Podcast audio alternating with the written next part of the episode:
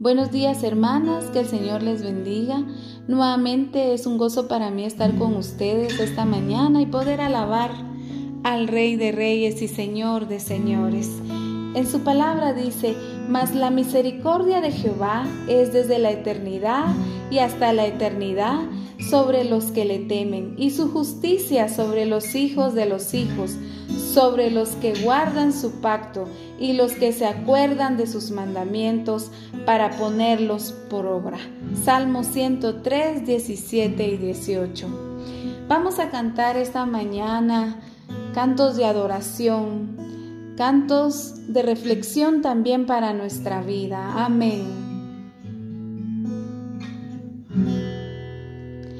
La vida eterna es conocerte más. Me sumerjo en tu realidad.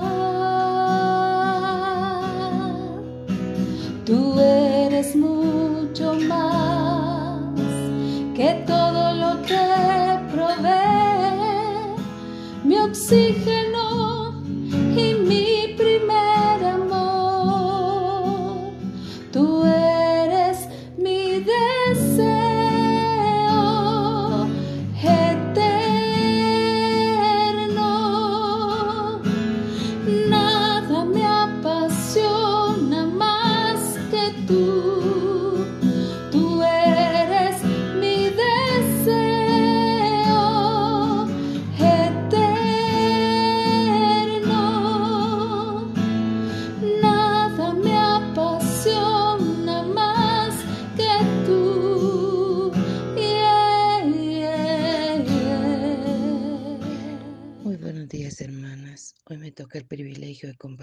consejo de la palabra. Oremos. Amado Padre Celestial, te doy gracias en esta hora por la oportunidad de tener el privilegio de traer el consejo de la palabra. Habla nuestra mente y corazón para que nos demos cuenta que es en la quietud de tu presencia en la que nosotros podemos encontrar todo lo que necesitamos para vivir día a día y enfrentar las situaciones que nos toca vivir. Te suplicamos, Señor, que nos ayudes a tener más tiempo de comunión íntima, que cada día nos sea revelada más la necesidad de estar en reposo, en quietud, escuchando todo lo que tienes para nosotros y podamos alabarte y adorarte en espíritu y en verdad. Te agradecemos, Señor, que prepares nuestro espíritu. Háblanos, Señor. Lo necesitamos tanto. Enséñanos a tener una relación más íntima con el Padre y a vivir de manera que le agrademos. Lo suplicamos en el nombre de Cristo Jesús. Amén. El tema de hoy es en la quietud de su presencia, porque es ahí donde encontramos paz, seguridad, gracia, fortaleza, etcétera. A veces me pregunto, ¿creo realmente que la gracia de Dios es suficiente para mí y que su poder se perfecciona en mi debilidad? Como dice 2 de Corintios 12:9, y me ha dicho, bástate mi gracia, porque mi poder se perfecciona en la debilidad. Por tanto, de buena gana me gloriaré más bien en mis debilidades para que repose sobre mí el poder de Cristo. Aunque algunas veces siento que debo ser fuerte o necesito ser fuerte, es solo cuando soy débil. Es en mi debilidad que la gracia de Dios está en mi vida.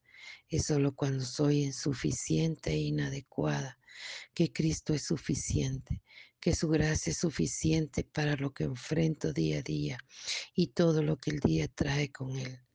Pero solo en la quietud de su presencia es donde puedo encontrar paz. Dios tiene un llamado para mí y para ti. En Job 42.2 dice, yo sé bien que tú puedes todo, que no es posible frustrar ninguno de tus planes. El Señor puede llamarte en cualquier momento. Incluso desde que somos niñas en una escuela dominical o en un curso de vacaciones, como estudiantes de secundaria, como adolescentes, en un grupo de jóvenes, en la universidad, como mujeres trabajadoras, como madres, abuelas, En cualquier etapa de nuestra vida podemos recibir el llamado de Dios para servir en la iglesia local o con un llamado al ministerio a tiempo completo. Pero sea cual sea nuestro llamado, debemos descansar en la quietud de su presencia, porque solo ahí podremos encontrar descanso y paz. Muchas veces nuestro llamado profesión secular es lo que nos lleva a encontrar nuestro ministerio. En mi caso, mi profesión es el magisterio. Y como maestra tuve la oportunidad de trabajar enseñando en diferentes establecimientos. Pero también pude ministrar a jóvenes y señoritas en diferentes situaciones, muchos de los cuales llegaron a los pies de Cristo. También tuve la oportunidad de trabajar en el ministerio infantil y podía enseñar la palabra del Señor y ministrar a los niños en la iglesia y en unos hogares municipales. Era mucho trabajo, me ocupaba mucho tiempo para llevar a cabo todas las tareas que necesitaba realizar en el trabajo, en el ministerio, en el hogar, en los hogares a donde yo asistía, pero en la quietud de su presencia pude encontrar descanso, tranquilidad y paz. Es Dios quien nos prepara y nos envía al ministerio que Él considera adecuado para nosotros. Él elige a las personas que debemos enseñar o ministrar. Él nos conoce y nos entiende. Él sabe a qué tipo de gente podemos ministrar de manera más efectiva. Nosotros podríamos pensar que sabemos quiénes son aquellas personas con quienes mejor podremos identificarnos. Sin embargo, Él puede llevarnos a alcanzar a personas que otros no pueden alcanzar. Dios nos guiará y fluirá a través de nosotros en su forma propia y única tal como lo hizo con Pedro y Andrés cuando los llamó. Su trabajo era ser pescadores. Mateo 4, 18, 19. Andando Jesús junto al mar de Galilea, vio a dos hermanos, Simón llamado Pedro y Andrés su hermano, que echaban las redes en el mar porque eran pescadores. Y les dijo, venid en pos de mí y os haré pescadores de hombres. Tenemos también a Jacobo y a Juan. Mateo 4:21 dice, pasando de ahí vio otros dos hermanos, Jacobo, hijo de Zebedeo, y Juan su hermano, en la barca con Zebedeo su padre, que remendaban sus redes y los llamó. Estos dos hermanos estaban remendando redes y fueron llamados a restaurar a las personas. Mateo, con su carácter impulsivo, fue llamado a dirigir sus escritos a los judíos. Juan Marcos lo llevó a los romanos y con Lucas para los griegos. Cada uno de ellos tenía una personalidad diferente y fueron llamados a escribir a una audiencia diferente. La palabra del Señor nos enseña en Salmo 47, 4. Él nos elegirá nuestras heredades. Que Dios es Dios el que determina a qué persona vamos a ministrar y reclamar para nuestra herencia espiritual. En el Salmo 2.8 dice, pídeme y te daré por herencia las naciones y como posesión tuya los confines de la tierra. Por tanto, debemos confiar en el Señor, porque en la quietud de su presencia, en donde podemos encontrar descanso, tranquilidad y paz al momento de cumplir nuestro ministerio al cual Él nos ha llamado. Cuando descubrimos el llamado del Señor para servirle, podemos sentirnos tan necesitadas insuficientes, dependientes del Señor, porque ese amado puede estar por encima de nuestras aptitudes, capacidades o habilidades. Por lo tanto, Necesitamos tanto la ayuda del Señor para poder realizar el trabajo al cual somos llamados. Y solo en la quietud de su presencia, Él puede darnos de sus fuerzas, su sabiduría y su gracia. Fuimos creados con un propósito divino. Según de Timoteo 1.9 dice, quien nos salvó y llamó con llamamiento santo, no conforme a nuestras obras, sino según el propósito suyo y la gracia que nos fue dada en Cristo Jesús antes de los tiempos de los siglos. Necesitamos decir día tras día al despertarnos, Señor, si no me ayudas hoy, yo sola no puedo hacerlo. Si estamos sirviendo al Señor, ya sea en un ministerio o en cualquier llamado que Dios nos haya hecho, como el de la enseñanza o ser líderes de, líderes de un grupo, en un lugar de trabajo o donde sea que Dios nos haya colocado. Está bien el cual nos sentimos inadecuados.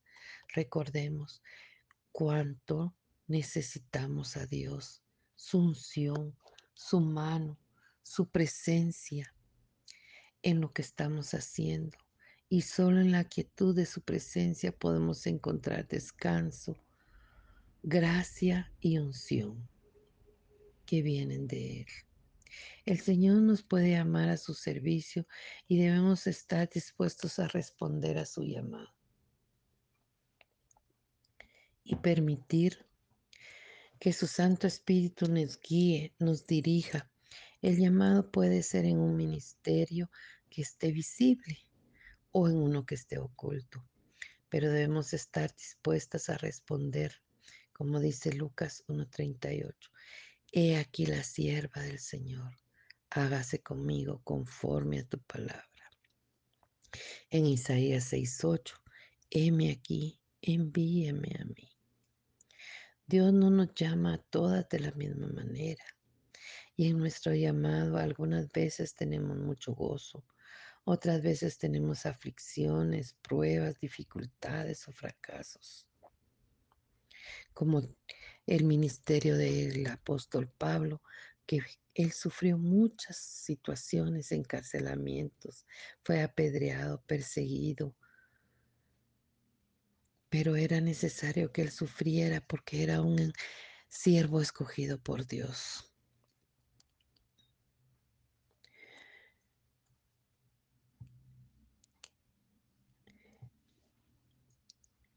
Eh, otras veces vamos a sentir que necesitamos su gracia que nos capacite, porque no siempre hacemos bien las cosas, pero solo en la quietud de su presencia podemos encontrar el descanso, la fortaleza y la paz que necesitamos.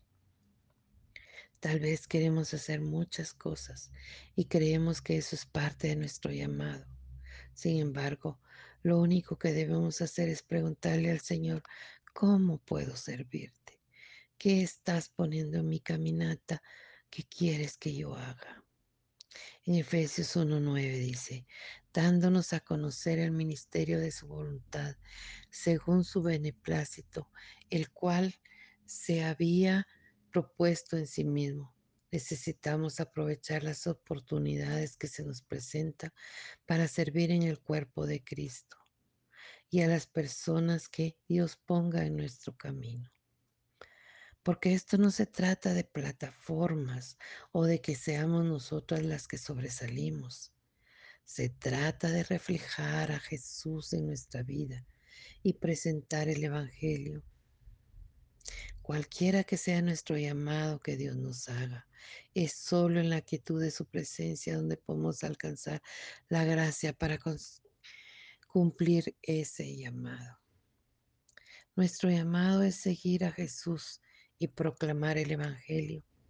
Y como somos sus hijas, no podremos estar complacidas hasta que realicemos nuestro llamado. Juan 7, 37, 38. En el último y gran día de la fiesta, Jesús se puso en pie y alzó la voz, diciendo, Si alguno tiene sed, venga a mí y beba. El que cree en mí, como dice la Escritura, de su interior correrán ríos de agua viva. Fuimos creados por Dios para tener intimidad con Él. Por lo tanto, nada ni nadie puede satisfacernos por completo. Y para Jesús también es su prioridad la relación con su Padre.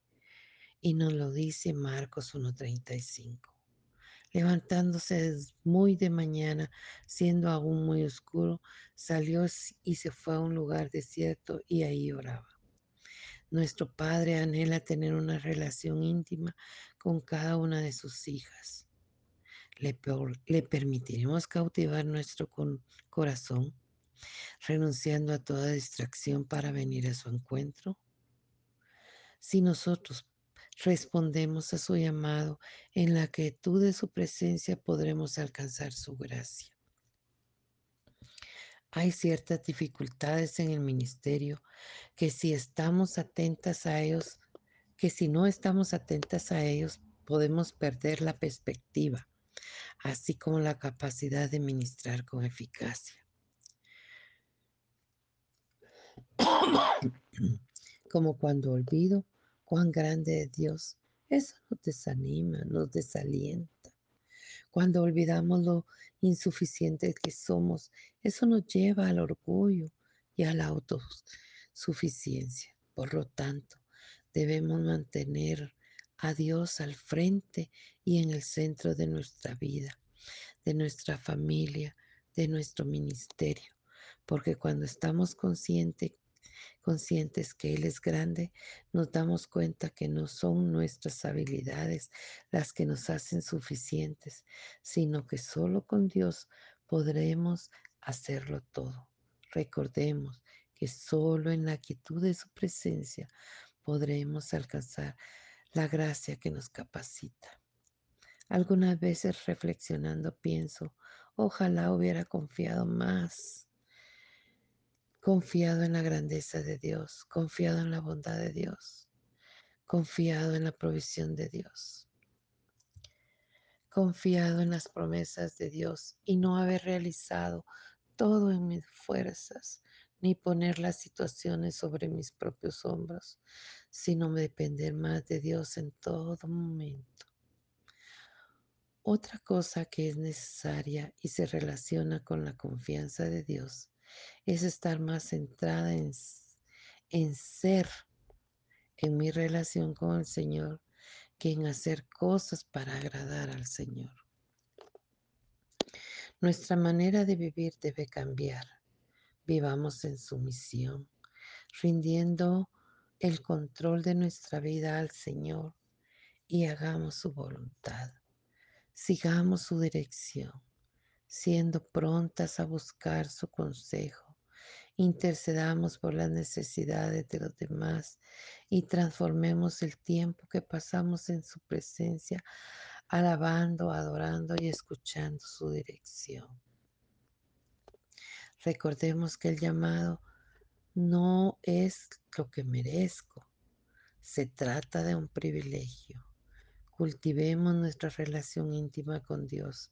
Seamos constantes en nuestra relación con Jesús. Obtengamos nuestra provisión diaria de alimento con el Señor. Paguemos el precio a levantarnos temprano para pasar un tiempo a solas con Dios, como nos lo modeló Jesús. Recordemos que solo en la quietud de su presencia tenemos descanso.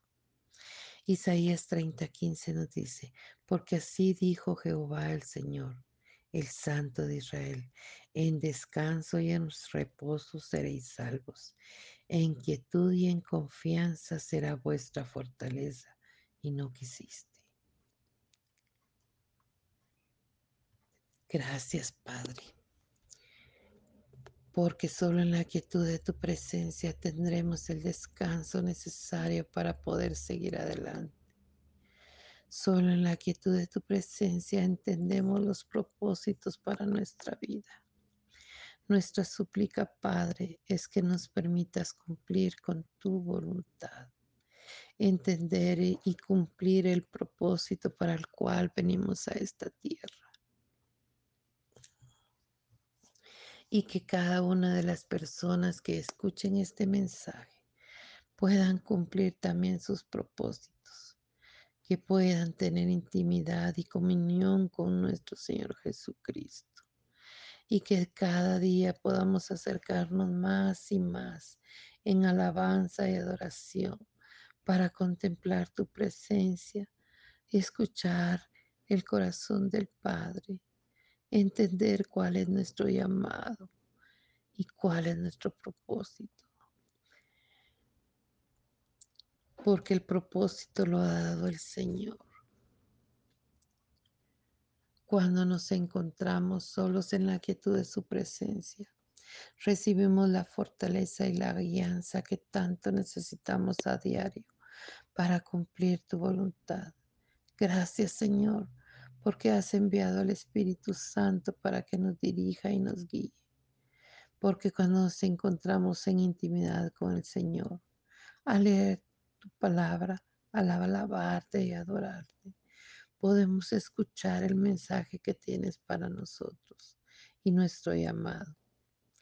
Te lo suplicamos en el nombre de Jesús, en el nombre de tu Hijo amado, Jesucristo. Cristo Jesús, eres mi plenitud. Cristo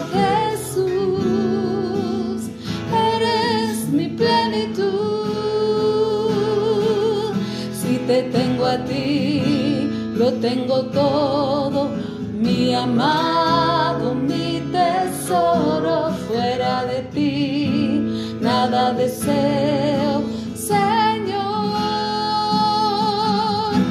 te tengo a ti, lo tengo todo, mi amado, mi tesoro, fuera de ti, nada deseo.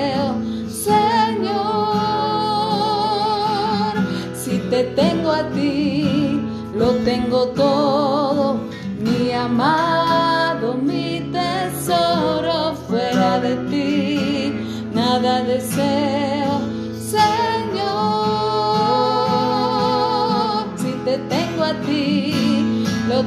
todo, mi amado.